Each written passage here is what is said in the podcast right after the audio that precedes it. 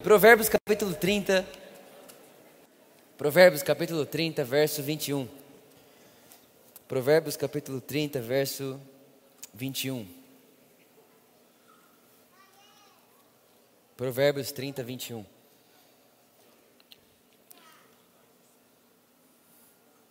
Irmãos, presta atenção aí no que a gente vai ler aqui, hein? Olha lá, tá aqui na tela, tá? Três eventos abalam as estruturas do mundo. Quatro, a terra não pode suportar. Volta lá, volta lá. Fala assim comigo: a terra não pode suportar. Próximo. O escravo que se torna rei. O insensato que se satisfaz com sua refeição. A mulher de mau gênio que consegue se casar e a serva que toma o lugar de sua senhora. Feche seus olhos comigo, vamos orar. Espírito Santo, muito obrigado. Muito obrigado porque Jesus disse que iria e deixaria alguém que ensinaria sobre ele. Nessa manhã, mais uma vez, aprenderemos Jesus. E quando vemos Jesus, conhecemos Jesus, expandimos o conhecimento de Jesus, graça e favor são multiplicados na nossa vida. E sabemos que quando percebemos algo ainda superior daquilo que já sabíamos, nos sentimos amados, guardados, protegidos, guardados pelo seu amor. Obrigado, Jesus, porque aquele que entrou aqui triste sairá daqui feliz, alegre, aquele que chegou sem esperança sairá encorajado, aquele que chegou para baixo, desanimado, sairá daqui sabendo que existe alguém que é por ele, que existe um Deus que é por ele, que é Pai, que é amigo, que está perto. Obrigado, nós te agradecemos, Espírito Santo, porque tudo isso é fruto da sua obra aqui na terra. Em nome de Jesus. Amém, amém e amém. Irmãos, eu estava num tempo devocional essa semana e eu fiz um, um grupo lá, é, né, se você quiser participar desse grupo, eu fiz um grupo no Telegram essa semana para mandar, enfim, devocionais, mandar alguns pensamentos, mandar é, fotos de livro que eu estou lendo, enfim, para manter uma comunicação com as pessoas que querem.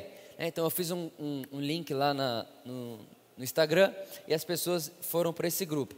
Eu comecei a, a, ler alguns devocionais meus bem antigos, né? Então eu comecei a ler coisas que eu já escrevi há muito tempo para ver se tinha alguma coisa ali para me pegar, para me mandar lá no grupo e tal, enfim. Nessa, enquanto eu passeava pelo meu, pelo meu celular, pelas minhas notas, eu, eu vi uma, uma nota que se chamava assim: ó, Eu faço a terra tremer. E quando eu li isso, eu falei, nossa, eu não estou lembrado o que, que é isso. E eu cliquei. Quando eu cliquei, eu vi esse versículo. Versículo que nós acabamos de ler. Esse versículo que nós acabamos de ler, quem escreveu foi Salomão, né, conhecido como o homem mais sábio que existiu, obviamente, antes né, de Jesus a sabedoria, né? Aquela, aquela história quando Deus pergunta para ele: O que, que você quer? Me pede qualquer coisa, eu vou te dar. Ele fala: Deus, eu quero sabedoria, né? Aí Deus fala para ele: Ó, oh, já que você me pediu sabedoria, eu te darei todas as coisas. Enfim, esse homem escreveu o que nós acabamos de ler.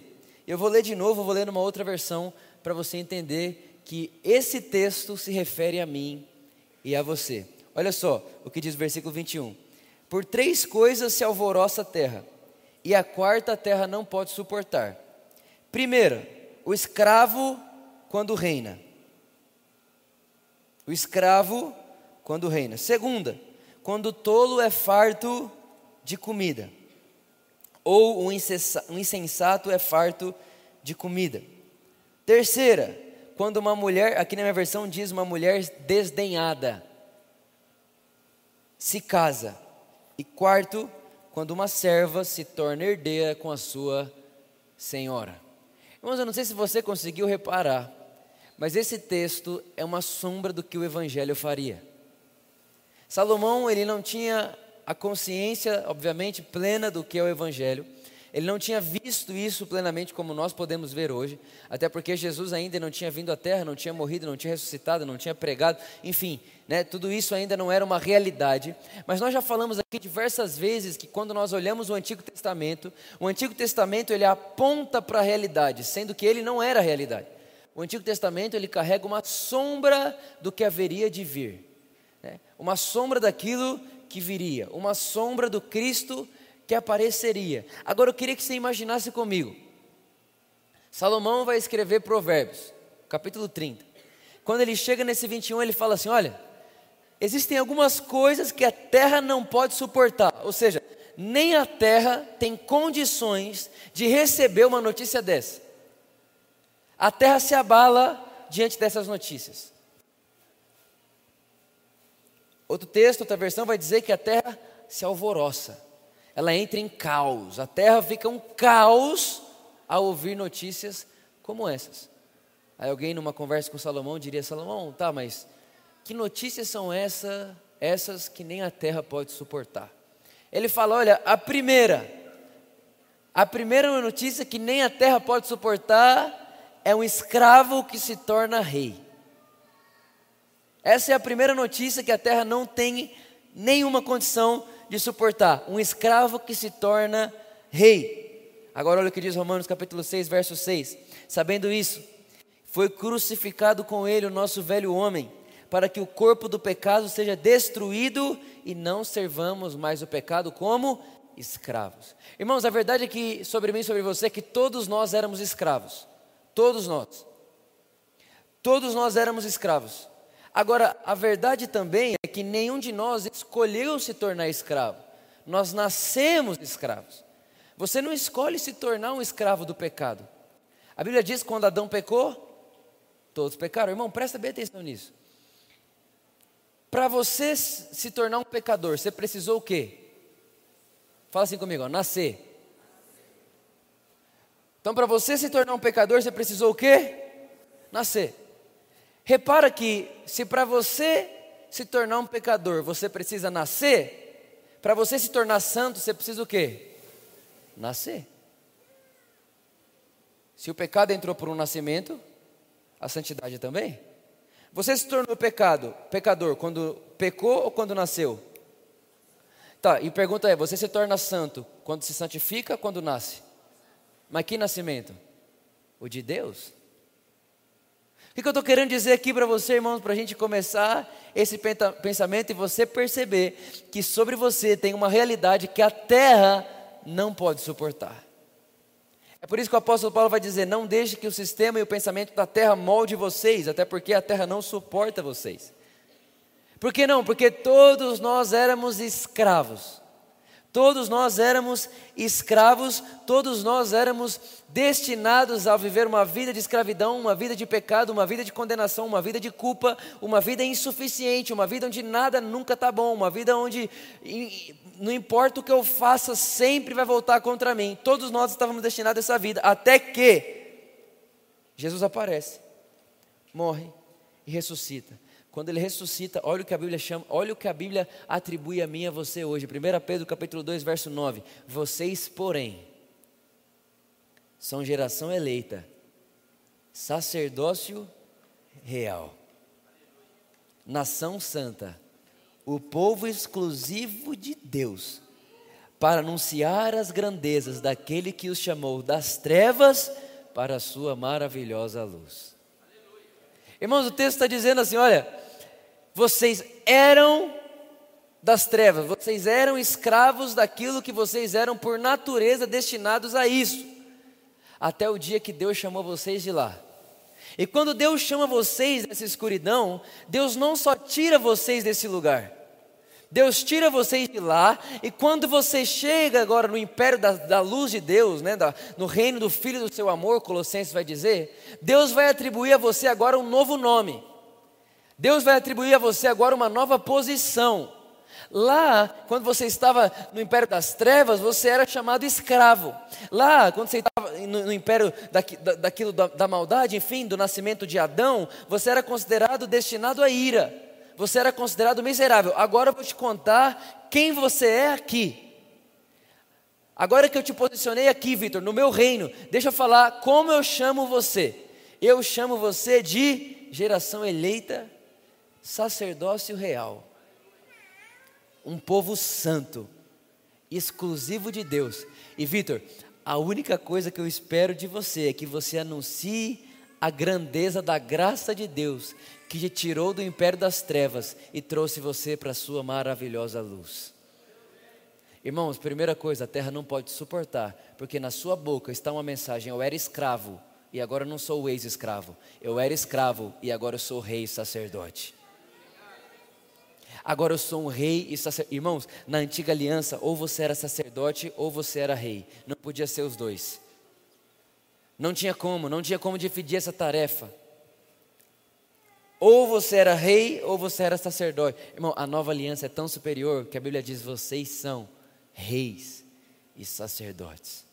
O rei, irmão, representa Deus para o povo, o sacerdote representa o povo para Deus. O que, que o texto está dizendo? Vitor, agora você está em mim e ao mesmo tempo que você está em mim, comigo você, você me representa também para as pessoas à sua volta. Você é um rei me representando enquanto vive. E você é um sacerdote porque pode estar comigo o tempo inteiro. Irmãos, a terra não pode suportar uma mensagem dessa. É por isso que a Bíblia vai dizer que é loucura para a sabedoria da terra. Como alguém que era escravo, agora diz que está reinando em vida junto com o Criador do universo. Tem alguém feliz aí com isso, sim ou não? Está feliz ainda, irmão, pelo amor de Deus? Agora, olha outra coisa que ele fala. Segunda coisa que a terra não pode suportar: um insensato farto de comida. O que, que é um insensato, irmãos? Insensato significa falta de sabedoria, alguém que não merece ser ouvido. Ou seja, o texto está dizendo: a terra não pode suportar alguém que não merece ser ouvido numa mesa farta. A terra não pode suportar alguém que não merece nem sequer ser escutado numa mesa cheia de comida, onde ele pode comer e usufruir de um banquete. A terra não pode suportar isso. Agora, irmãos, olha o que Jesus disse lá em Mateus capítulo 6. Por que vocês se preocupam com roupas? Vejam como crescem os lírios dos, dos campos. Eles não trabalham nem tecem. Contudo, eu lhes digo que nem Salomão, em todo o seu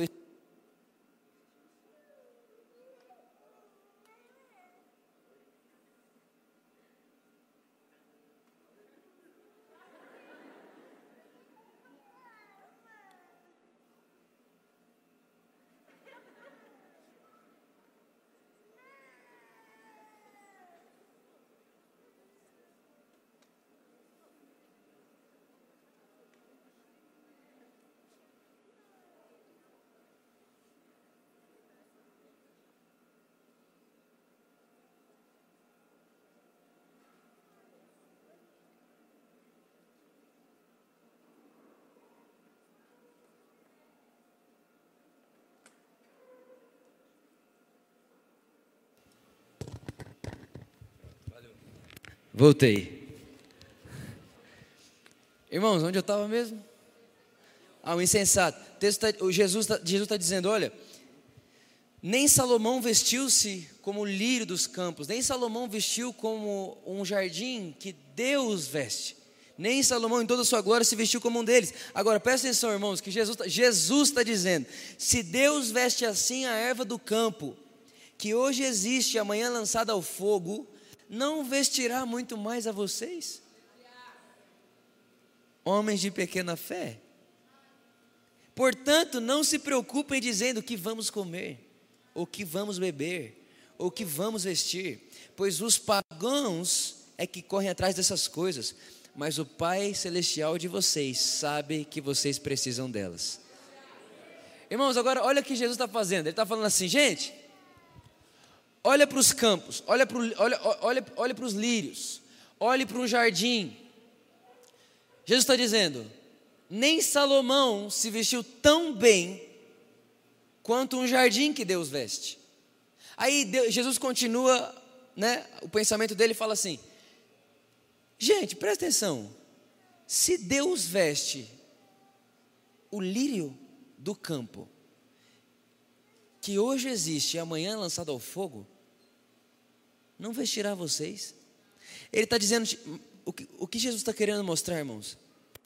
Vocês, Jesus está falando assim, é sério mesmo que vocês acham que não tem mais valor que o lírio?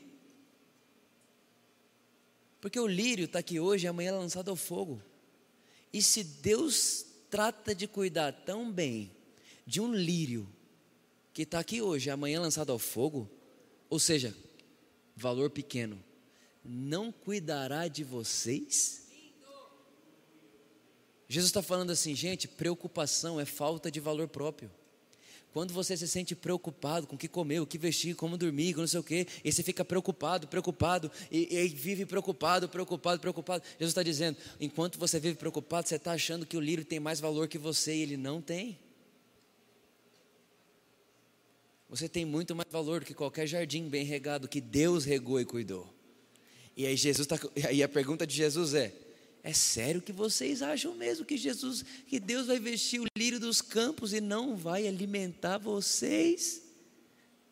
Homens de pequena fé.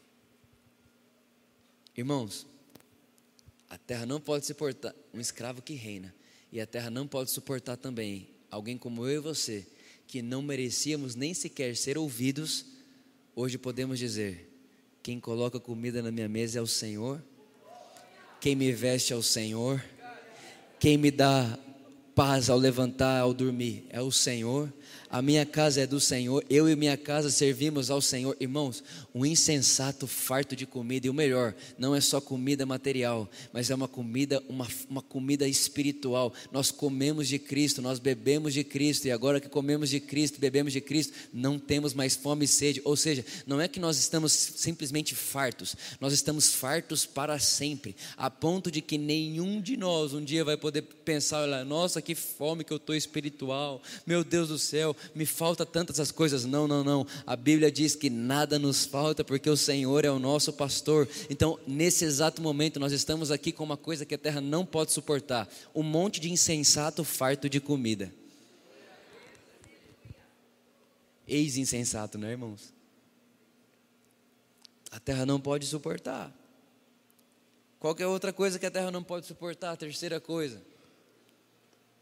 Talvez essa acho que eu a que eu acho mais legal. A desprezada que se casa. Irmãos, quem aqui nunca, nunca, nunca viu alguém dizer, ou já disse certa vez, nah, se essa pessoa casou, eu vou casar. Quem já falou isso uma vez na vida, né? Principalmente as, as mulheres, né? Se ela casou, eu. Porque é um escândalo uma insensata casar, uma, uma, alguém, alguém que era desenganada casar, alguém que era desprezada casar. Agora presta atenção, irmão. Só vou ler o texto, nem vou parar nesse ponto para a gente poder continuar. Eu tenho é, é, é, aquela pregação que você faz 20 minutos de introdução e termina com a pregação no final. Presta atenção. Eu só vou ler Isaías 54. Cante, ó estéreo. Você que nunca teve um filho, irrompa em canto e grite de alegria. Você que nunca esteve em trabalho de parto, porque mais são os filhos da mulher abandonada do que os daquela que tem marido, diz o Senhor. Alargue o lugar da sua tenda, estenda bem as cortinas de sua tenda, não a impeça. Estique suas cordas, firme suas estacas, pois você se estenderá para a direita e para a esquerda. Seus descendentes desapossarão nações e se instalarão em cidades abandonadas.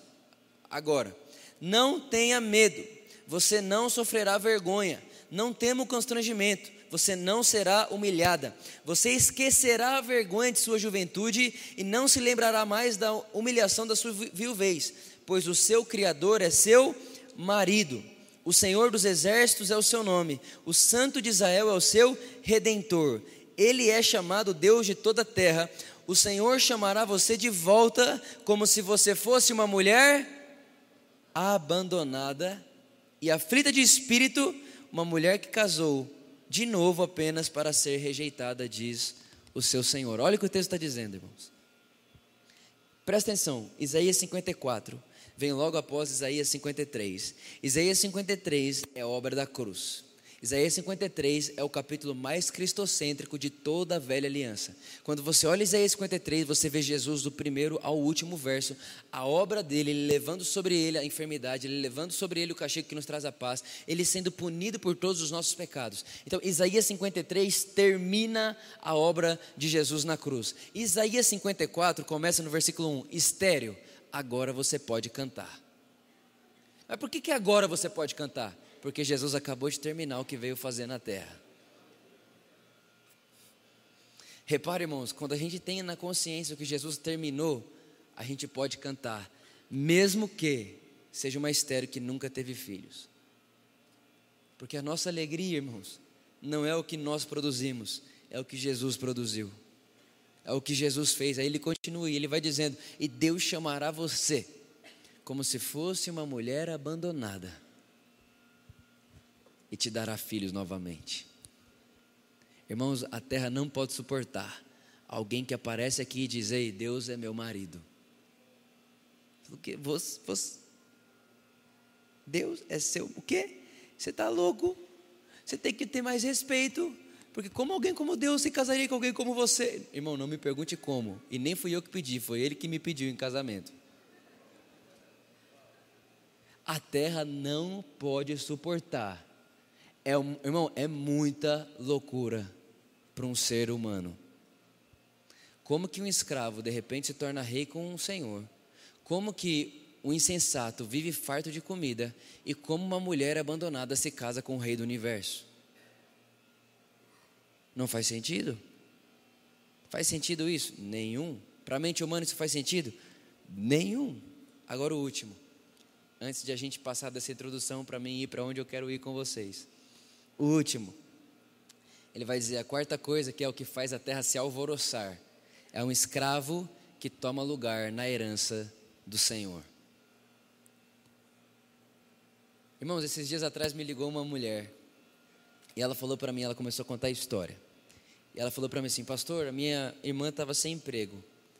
E essa minha irmã, ela sem emprego, enfim, ela começou a fazer alguns bicos. Desses bicos que ela estava fazendo, um dia ela foi parar na casa de um cara muito rico, como cuidadora dele. O cara não tinha mais ninguém, o cara não tinha mais família, o cara não tinha mais, mais filho, não tinha nada. Era o cara, os milhões dele, e ele contratou então essa mulher para cuidar dele. E ela ficou com ele, não, não me recordo direito quantos anos. Enfim, irmãos, adivinha o que aconteceu? Esse cara morreu. Esse cara morreu, passou duas semanas, chegou uma carta na casa dessa mulher que há poucos anos atrás estava desempregada, que só foi trabalhar com ele nos últimos anos da vida dele. Chegou um, um, uma carta na casa dela: olha, você precisa vir comparecer no lugar tal, porque tem um testamento para você. Quando ela chegou lá, adivinha? Antes do senhorzinho morrer, ele pegou toda a fortuna dele e endereçou para ela. Uma mulher que há três anos atrás não tinha trabalho, nunca teve onde morar, nunca teve alguém que cuidou dela. De repente, irmãos, num piscar de olhos, ela acabou de receber uma fortuna que é mais do que quatro mega sena acumulada. Te pergunto, como a terra pode suportar? Agora, se a terra não pode suportar quatro mega sena acumulada, como a terra vai suportar você e eu? que a Bíblia diz que somos herdeiros do mundo juntamente com Cristo Jesus. Mas quando? Não sei. Como que foi? Não sei. O que, você fez? Só cri. Como suporte, irmãos? Não tem conta, não tem matemática, não dá para fazer, não tem como, não dá para suportar, por quê? Porque um escravo não pode ser, não pode ganhar espaço com o seu senhor na sua herança. Isso é contra a lógica da terra. Isso é contra a lógica do sistema do mundo. É por isso que o apóstolo Paulo vai dizer: gente, por favor, de jeito nenhum, não se moldem ao padrão desse mundo. Se vocês se moldarem ao padrão desse mundo, vocês não vão conseguir compreender a dimensão do Evangelho. A dimensão do que Jesus fez. Jesus não só tirou você da escravidão. Irmãos, é muito legal deixar de ser escravo. É muito legal deixar de ser insensato. E é muito legal deixar de ser abandonada. Agora é outra coisa você deixar de ser escravo e se tornar rei. É outra coisa você deixar de ser insensato e agora ter mesa farta. É outra coisa você ser uma mulher desolada, abandonada e agora estar tá casado com Jesus. E é outra coisa você ser ah, olha, eu ganho bem aqui, ele me paga bem, Deus é um bom patrão, ele até paga legal, ele até contribui legal, Irmão, é outra coisa. O Evangelho não é Deus te pagando bem. O Evangelho é Deus pegando você, levando você para o lugar que Ele está. E é isso que a terra não pode suportar, irmãos. A terra não consegue suportar porque não faz parte da, do nosso cérebro. Nosso cérebro não foi programado para fazer uma coisa dessas. Nosso cérebro não foi programado para fazer isso de graça com alguém. Nosso cérebro não foi programado para dar tão, tanta graça para alguém de uma, dessa maneira. Como que alguém que nunca plantou vai colher, irmãos? É isso que o nosso cérebro pensa. Se você plantou, então você colhe. E quem não plantou faz o quê? Que não colha, porque não plantou. Sim ou não? Se eu chegar para você e falar assim, olha, tem uma, tem uma horta aqui do lado. Há 20 anos atrás, estão, desde 20, de 20 anos para cá, estão plantando lá toda semana. Pode ir lá e colher o que você quiser. Você vai entrar lá com medo? Lógico que vai. Enquanto você está colhendo, você fala: será que eu podia mesmo fazer isso? Será que eu podia mesmo? Por quê? Porque o nosso cérebro, irmão, ele foi programado para entender que você só colhe o que você planta. Agora, como que a terra vai ouvir uma notícia dessa, que você não plantou nada para colher isso e colheu tudo isso de graça? Como faz para suportar? É por isso, irmãos, que o evangelho, ele não pode ser uma informação, ele precisa ser uma revelação. A minha oração é para que os olhos do nosso coração se abram cada vez mais, porque senão, meus irmãos, a gente não vai conseguir entender e não vamos conseguir desfrutar de toda a beleza que o evangelho nos dá. Deixa eu te contar uma coisa. Salomão já tinha visto que o evangelho ia ser um escândalo. Salomão já tinha profetizado que o evangelho ia ser escandalizante. A terra não poderia suportar. Olha o que diz aqui o texto de Tito, no capítulo 3, no verso 4. Quando, porém, se manifestou a bondade de Deus, nosso Salvador, e seu amor para com todos nós, não por obras de justiça praticada por nós, mas segundo a sua misericórdia, ele nos salvou mediante o lavar regenerador e renovador do Espírito Santo, que ele derramou sobre nós ricamente, em outras versões, generosamente, por meio de Jesus Cristo, nosso Salvador, a fim de que, justificados por graça, nos tornemos seus herdeiros, segundo a esperança da vida eterna. Irmãos, eu vim aqui nessa manhã só para te falar uma coisa. A terra não consegue suportar o que está sobre a sua vida. Você, você vai ser. É, é, é mais ou menos. Você trabalha menos e colhe mais. Faz menos e tem mais resultado. Irmãos, isso é favor de Deus. Deixa eu te falar uma coisa: se você vive consciente de tudo isso que eu acabei de falar, da graça de Deus, do que Ele fez comigo, do... quando você coloca a mão em uma coisa, irmão, você coloca a mão para produzir dez, produz mil. Você coloca a mão para fazer, não, vou fazer isso aqui para ficar bom, fica maravilhoso. Por quê? Porque tem favor de Deus na sua vida, irmãos. Tem uma coisa que a terra não suporta, por quê? Porque não é suor do homem. O que, que a terra conhece? A terra conhece o suor do homem.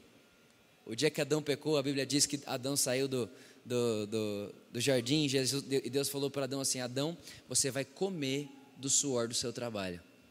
Ou seja, qual que é o sabor que a terra conhece? O suor do trabalho do homem. Aí eu pergunto: por que, que a terra não pode suportar o evangelho? Porque o evangelho não tem o sabor do suor do homem. O Evangelho tem o sabor do sangue de Jesus. Irmãos, a sua vida e a minha vida não pode ter o sabor do suor do homem, precisa ter o sabor do sangue de Cristo Jesus. Seja em qual área, qual área for, qual momento for, seja na faculdade, na escola, no trabalho. Irmãos, aquilo que você pôr a sua mão, aquilo que você colocar a sua mente, aquilo que você colocar a sua cabeça, aquilo que você der o seu tempo, irmãos, eu quero declarar sobre a sua vida, não vai ter suor do homem, não vai ter cheiro de suor do homem, vai ter a realidade que pode abalar a terra, irmão. As pessoas à sua volta vão ficar literalmente alvoroçadas. Por que que acontece com ele assim? Meu Deus do céu, parece que ele estava preso, de repente ele fica preso, de repente ele vira governador. O que aconteceu com ele? De repente, de governador, ele se torna conselheiro. O que aconteceu com ele? E, e aí você vai olhar e falar assim: ó, não sei explicar. Só sei de uma coisa: a terra não pode suportar, porque de mim não cai suor, de mim sai o sangue de Jesus, o Filho de Deus, que me fez tudo, que me fez ser tudo que eu sou pela graça unicamente pela graça de Deus, exclusivamente pela graça de Deus, e não deixou sobrar mérito nenhum para mim. Irmãos, eu creio nessa vida. É assim que a gente vive. Eu sei que sempre vai ser uma loucura. Esses dias atrás, meu irmão veio conversar comigo. E um dos momentos que a gente estava junto, enfim, ele falou, ele estava tentando marcar um tempo, a gente marcou, enfim, fomos comer juntos. Ele perguntou para mim assim: Vitor, por que que por que que você sempre fala que as coisas que você tem que você imagina e que você pensa e que você deseja, as coisas vão acontecendo na sua vida? Eu falei para ele, porque eu não tiro da minha consciência o tão amado que eu sou por Deus.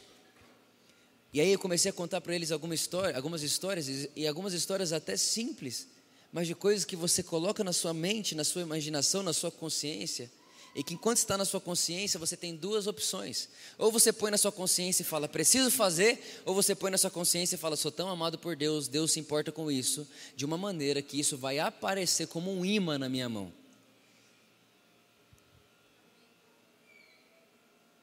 E ele perguntou para mim, tá, Vitor, mas como assim você fica consciente de que é amado por Deus? Eu falei, cara, é muito simples. É muito simples. Você precisa acordar de manhã e dizer para você mesmo: nesse dia, eu sei que Deus tem pensamentos de paz sobre mim. E nesse dia, eu sei que Deus tem bênçãos para mim. Nesse dia, eu sei que a prosperidade de Deus vai fluir através de mim. Nesse dia, eu sei que o que eu colocar minha mão vai prosperar. Nesse dia, eu sei que tudo aquilo que é de Deus para mim vai me encontrar. Eu não vou ser alguém que procura o que Deus disse que vai me dar, até porque Deus disse que aquilo que é meu vai correr atrás de mim. Então, nesse dia, enquanto eu olho para Jesus e percebo que Ele me ama, eu sei que todas as demais coisas vão correr atrás de mim. De modo que, enquanto eu vivo, elas me acham. Eu não paro para procurá-las. Nunca. Jamais. Eu não vou, eu, eu, eu, não, vou, eu não vou tirar a minha atenção daquilo que a Bíblia diz para me manter os meus olhos fixos para procurar uma coisa que Deus já disse que é meu. Por que, que já é meu? Porque eu me tornei herdeiro de Deus e isso é um escândalo para a terra, mas não pode ser para você, irmãos. E é aqui que eu queria chegar. Romanos capítulo 1, verso 16. Eu não me vergonho do Evangelho, porque é o poder de Deus para a salvação de todo aquele que crê. Porque qual é o problema que eu percebo? Tem muita gente que ouve o Evangelho e até hoje continua se escandalizando. Mas irmão, deixa eu te contar: o Evangelho não é para escandalizar crente, é para escandalizar a terra. E não é um escandalizar pejorativo, é um escandalizar de. E esse, sabe o que significa esse? Glória a Deus, porque eu nunca vi alguém viver como você. Glória a Deus, porque como pode uma, uma verdade sobre como que pode uma verdade dessa fazer parte da vida de alguém? É isso, irmãos, que eu creio, é essa vida que Deus nos deu a ponto de que quando você vai dormir, você acorda sabendo de tudo isso, e quando você vai dormir, você sabe, Deus é tão bom. É mais um dia que o amor, a graça, a bondade, a fidelidade de Deus me seguiram mais uma vez. E aí você vai olhando para o seu dia e vai ter várias coisas boas e várias coisas ruins, como no dia de qualquer pessoa, mas você consegue perceber em cada detalhe: meu Deus, a terra não consegue suportar mesmo o Evangelho. Meu Deus, olha como Deus é, é fiel à Sua palavra, olha como Deus continua, olha como Deus me guardou aqui, olha como Deus cuidou de mim aqui, olha como Deus me protegeu aqui, olha como Deus foi comigo aqui, olha como Deus me deu sabedoria para isso aqui, irmãos. E você começa a perceber que você saiu de órbita. Você não é mais normal. Você perdeu o senso de normalidade. Porque agora sua realidade é outra. Você vive pela fé. Por mais que você não veja, por mais que você não sinta, você sabe. Está um caos, mas você sabe. Está muito difícil, está uma tempestade, mas você sabe. O céu está preto, mas você sabe. Você sabe. Você sabe. Você continua sabendo por quê? Porque eu sei que Ele é por mim. Eu sei o que Ele fez por mim. Eu era escravo, hoje eu sou rei. Eu era insensato, estou farto de comida. Eu era abandonado, hoje estou casado com Ele. E eu era só escravo, e hoje participo e usufruo e desfruto da sua herança. Irmãos, eu venho aqui nessa manhã de verdade mesmo, do fundo do meu coração. Mais do que uma pregação, isso para mim soa como um conselho. fixe a sua vida no favor de Deus, no que Deus fez por você. As pessoas estão desesperadas, as pessoas estão sem, sem saber mais o que fazer. Nada, nada, nada completa elas, nada traz é, sabe aquela, aquela sensação de estou completo? Nada faz isso com as pessoas, nada gera isso nelas, elas estão desesperadas para ver alguém que vive de uma forma que gere um alvoroço na terra. E só quem era escravo e é rei pode fazer isso. Só quem era insensato e está farto de comida pode fazer isso. Só quem era mulher abandonada e hoje está casada pode fazer isso. Só quem era só escravo e hoje usufrui da herança é quem pode fazer isso. Eu vim aqui para contar para você, irmãos, que quando você tira o seu mérito do jogo, você tira ah, o que você pode, o que você faz do jogo, da vida, você pode começar a viver de uma forma que a terra vai ficar assustada com a sua vida. Vitor, tá bom, mas o que eu faço? Irmãos, aí que tá a pergunta sempre volta errada, né? Ah, tá bom, mas o que eu faço agora? A, a, a minha resposta para você é: não faz, viva. É diferente. Estava pregando ontem, fui pregar, e aí eu, num dos momentos, eu falei, gente, a Bíblia não nos convida a fazermos algo novo, porque se temos que fazer algo novo, é porque o que Jesus fez não foi suficiente. A Bíblia nos convida a vivermos algo novo por causa do que Jesus fez, e enquanto vivemos algo novo, nós contamos o porquê vivemos algo novo. E ao contarmos o porquê vivemos algo novo, apontamos Jesus. E ao apontarmos Jesus, a terra estremece o tempo inteiro. Irmãos, essa vida, ela está completamente disponível para mim e para você, mediante a fé. E só a fé. A fé. Continuação do texto, para a gente poder orar. Diz o seguinte: Porque no Evangelho, presta atenção, é revelada a justiça de Deus. Uma justiça que do princípio ao fim é pela fé. Como está escrito, o justo viverá pela fé. Irmãos, essa vida que Salomão disse que geraria um alvoroço na terra. Ela é uma vida que do início ao fim é pela fé. É pela fé. Tá bom, Vitor, mas o que é esse pela fé? O que é a fé? Fé é a certeza das coisas que não vemos, como se já víssemos. Fé é o firme fundamento onde eu creio numa coisa que eu não vi, mas porque Deus falou, eu sei que é a verdade sobre mim. Irmãos, deixa eu te falar uma coisa. Deus te posicionou nele, sim ou não? Deixa eu te contar. Deus nunca mais vai falar com você como se você não tivesse nele. Deus não trata você mais como você estivesse ainda naquele lugar que você estava. Deus não te trata mais como escravo. É escravo que você tem que chegar nele e falar assim: ó, faça isso, faça isso, faça isso, faça isso. Tem que chegar essa hora, tem que fazer. Tem gente que está esperando Deus fazer isso. Irmão, Deus não vai fazer isso. Por que não? Porque Ele não te trata como escravo. Deus não vai te dar um conjunto de regras, horários, um tanto de coisa para fazer e você fica, meu Deus, mas Deus não fala comigo. Irmão, ele não vai, ele não vai te dar ordens como um chefe dá ordem ao seu escravo. Por que não? Porque ele te fez de escravo para filho dele. Hoje você é filho dele, filho de Deus. Irmãos, filhos, filhos eles usufruem, filhos eles participam da vida do pai, é diferente. Agora, que vida é essa? Essa vida a Bíblia está dizendo que é uma vida que do início ao final, ela é pela fé. É pela fé. E, às, vezes, às vezes faltam palavras para expor isso, a sensação que é de viver pela fé. Pela fé.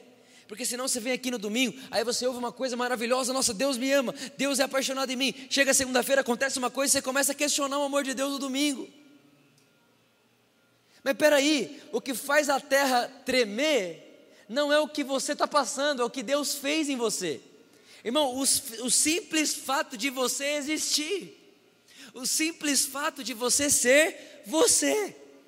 Quando você acorda de manhã, é um justo respirando. É alguém que era pecador, agora é justo. É alguém que era abandonado, agora é casado. Alguém que era escravo, agora é rei. Quando você respira, a terra treme.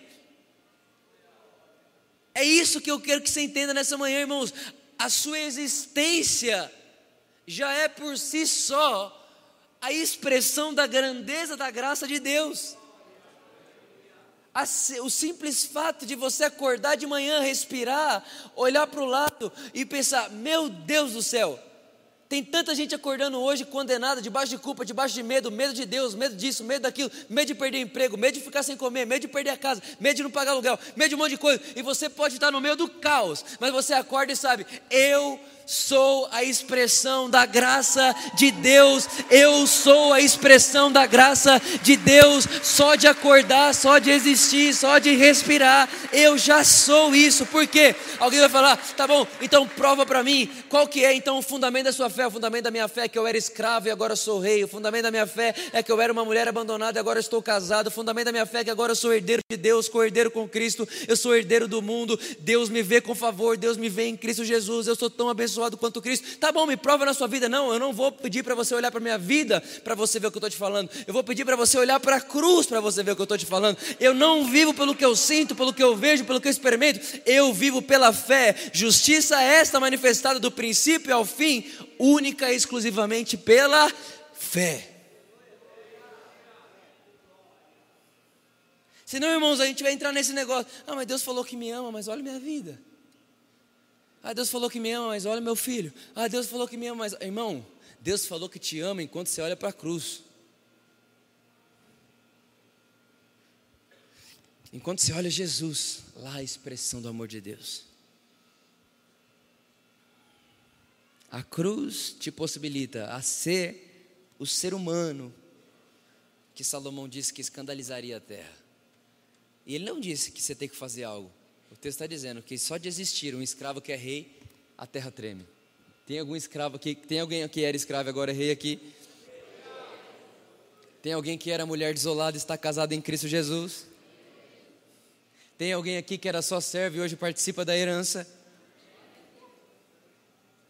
Tem, aqui, tem alguém aqui que, que sabe que era insensato, está farto de comida? Tem alguém aqui que sabe que tem mais do que merece? Tem alguém aqui que já percebeu que Deus é Deus de abundância? Tem alguém aqui que percebeu que Deus tem vida e vida plena para nós? Tem alguém, que, alguém aqui que percebeu isso? Se sim, repara, não perguntei nada que você fez. Só de você saber que você é, isso já é motivo suficiente para quando você respirar, a terra enlouquece.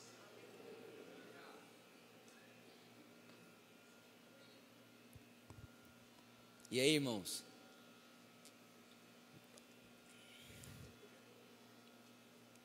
Nesse ambiente, nessa consciência, se experimenta a liberdade ortogada aos filhos de Deus. Você é livre de você, do próximo e da situação da vida também. Em meio a qualquer situação da vida, você é livre para continuar aceitando e sabendo quem você é. As situações da vida não te definem. Ca o caos não te define. A tempestade não te define. O dia mal não te define. Como aquela mulher que estava com o filho morto em casa. Quando o profeta passa por ela e pergunta: Está tudo bem? Ela disse: Ótimo. Agora, olha que absurdo isso aqui. A Bíblia diz que Deus, ele contava tudo para o profeta. Tudo tudo, a ponto que, quando Israel ia lutar contra outros exércitos, ninguém vencia Israel. Por que não? Porque Deus contava para o profeta: olha, eles vão vir por lá. Aí ele já posicionava o exército no lugar certo. Olha, eles estão vindo por lá. Então Deus contava tudo para o profeta. Tudo, irmãos. Tudo. Agora, teve uma coisa que Deus não contou para o profeta. Sabe o que foi que Deus não contou para o profeta? Que o filho daquela mulher estava morto. Isso Deus não contou para o profeta. Por que não? Por que Deus não contou para o profeta? Olha, sabe o filho daquela mulher que você ficou na casa dela há muito tempo? Ele morreu, você pode ir lá ressuscitar ele. Por que Deus não contou para o profeta que o filho dela estava morto? Vou te explicar por quê. Quando Deus olha para aquela mulher Presta atenção, irmãos. Quando Deus olha para aquela mulher e percebe que nem ela está vivendo uma vida como se o filho dela tivesse morrido, quando Deus olha para aquela mulher, vê alguém perguntando para ela: Vai tudo bem? Ela, tudo bem. Alguém fala: Essa mulher enlouqueceu? Não, ela só sabia que existia um Deus na época, ela chamava de Deus de Israel, que podia dar vida ao filho dela. É, mas está tudo bem com você, está tudo bem comigo, mas você está você tá batida nem um pouco. Enquanto Deus olhava para ela e percebia que nem ela, que é mãe, se abateu e que se desesperou com a notícia do filho morto, Deus olha e fala: peraí, se nem ela está falando que ele morreu, não sou eu que vou falar.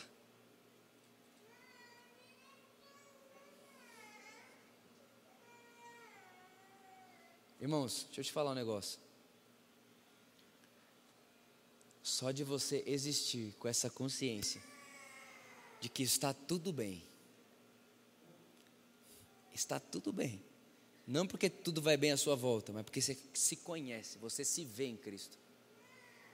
Irmão, eu queria conseguir expressar em palavras aqui o poder dessa realidade.